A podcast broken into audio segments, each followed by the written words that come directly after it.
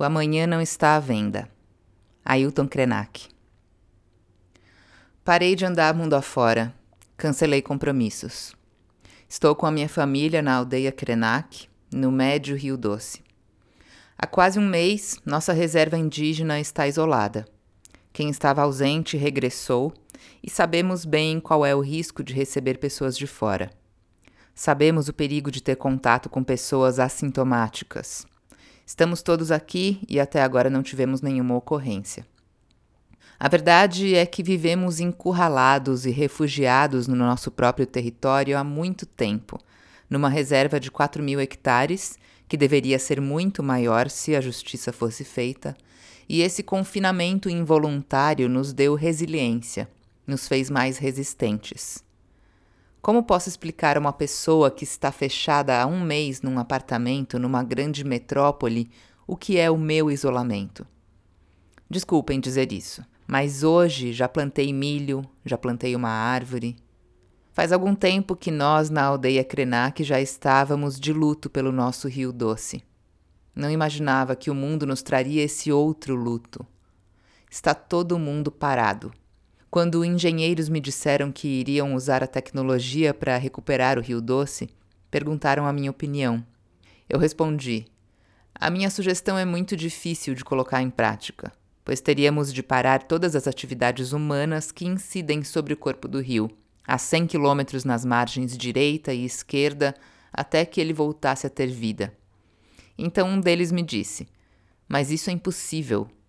O mundo não pode parar. E o mundo parou. Vivemos hoje esta experiência de isolamento social, como está sendo definido o confinamento, em que todas as pessoas têm que se recolher, se durante um tempo éramos nós, os povos indígenas, que estávamos ameaçados da ruptura ou da extinção do sentido da nossa vida, hoje estamos todos diante da iminência de a Terra não suportar a nossa demanda. Assistimos a uma tragédia de gente morrendo em diferentes lugares do planeta, a ponto de na Itália os corpos serem transportados para incineração em caminhões. Essa dor talvez ajude as pessoas a responder se somos de fato uma humanidade. Nós nos acostumamos com essa ideia, que foi naturalizada, mas ninguém mais presta atenção no verdadeiro sentido do que é ser humano. É como se tivéssemos várias crianças brincando e, por imaginar essa fantasia da infância, continuassem a brincar por tempo indeterminado. Só que viramos adultos Estamos devastando o planeta, cavando um fosso gigantesco de desigualdades entre povos e sociedades. De modo que há uma subhumanidade que vive numa grande miséria, sem chance de sair dela. E isso também foi naturalizado. O presidente da República disse outro dia que brasileiros mergulham no esgoto e não acontece nada. O que vemos nesse homem é o exercício da necropolítica uma decisão de morte. É uma mentalidade doente que está dominando o mundo. E temos agora esse vírus, um organismo do planeta, respondendo a esse pensamento doentio dos humanos com um ataque à forma de vida insustentável que adotamos por livre escolha. Essa fantástica liberdade que todos adoram reivindicar, mas ninguém se pergunta qual o seu preço. Esse vírus está discriminando a humanidade. Basta olhar em volta. O melão de São Caetano continua a crescer aqui do lado de casa. A natureza segue. O vírus não mata pássaros, ursos, nenhum outro ser, apenas humanos. Quem está em pânico são os povos humanos e seu mundo artificial, seu modo de funcionamento que entrou em crise. É terrível o que está acontecendo mas a sociedade precisa entender que não somos o sal da terra. Temos que abandonar o antropocentrismo. Há muita vida além da gente. Não fazemos falta na biodiversidade. Pelo contrário, desde pequenos aprendemos que há listas de espécies em extinção. Enquanto essas listas aumentam, os humanos proliferam, destruindo florestas, rios e animais. Somos piores que a Covid-19. Esse pacote chamado de humanidade vai sendo descolado de maneira absoluta desse organismo que é a Terra. vivendo numa abstração civilizatória que suprime a diversidade, nega a pluralidade das formas de vida, de existência e de hábitos. Os únicos núcleos que ainda consideram que precisam se manter agarrados nessa terra são aqueles que ficaram meio esquecidos pelas bordas do planeta, nas margens dos rios, nas beiras dos oceanos, na África, na Ásia ou na América Latina. Esta é a subhumanidade, caiçaras, índios, quilombolas, aborígenes. Existe, então, uma humanidade que integra um clube seleto que não aceita novos sócios, e uma camada mais rústica e orgânica, uma subhumanidade que fica agarrada na terra. Eu não me sinto parte dessa humanidade, eu me sinto excluído dela. Fomos durante muito tempo embalados com a história de que somos a humanidade e nos alienamos desse organismo de que somos parte, a Terra, passando a pensar que ela é uma coisa e nós outra, a Terra e a humanidade. Eu não percebo que exista algo que não seja natureza. Tudo é natureza. O cosmos é natureza. Tudo em que eu consigo pensar é natureza. Nós, a humanidade, Vamos viver em ambientes artificiais produzidos pelas grandes corporações, que são os donos da grana. Agora, esse organismo, o vírus, parece ter se cansado da gente. Parece querer se divorciar da gente, como a humanidade quis se divorciar da natureza. Ele está querendo nos desligar, tirando nosso oxigênio. Quando a Covid-19 ataca os pulmões, o doente precisa de um respirador, um aparelho para alimentação de oxigênio, senão ele morre. Quantas máquinas dessas vamos ter de fazer para 7 bilhões de pessoas no planeta? A nossa mãe, a Terra, nos dá de graça o oxigênio, nos põe para dormir, nos desperta de manhã com o sol, deixa os pássaros cantarem, as correntezas e as brisas se moverem, cria esse mundo maravilhoso para compartilhar. E o que a gente faz com ele? O que estamos vivendo pode ser a obra de uma mãe amorosa que decidiu fazer o filho calar a boca, pelo menos por um instante. Não porque não goste dele, mas por querer lhe ensinar alguma coisa. Filho, silêncio. A Terra está falando isso para a humanidade. Ela é tão maravilhosa que não dá uma ordem. Ela simplesmente está pedindo: silêncio. Esse é também o significado do recolhimento. Quem dera eu pudesse fazer uma mágica para nos tirar desse confinamento, que pudesse fazer todos sentirem a chuva cair. É hora de contar histórias às nossas crianças, de explicar a elas que não devem ter medo. Não sou um pregador do apocalipse.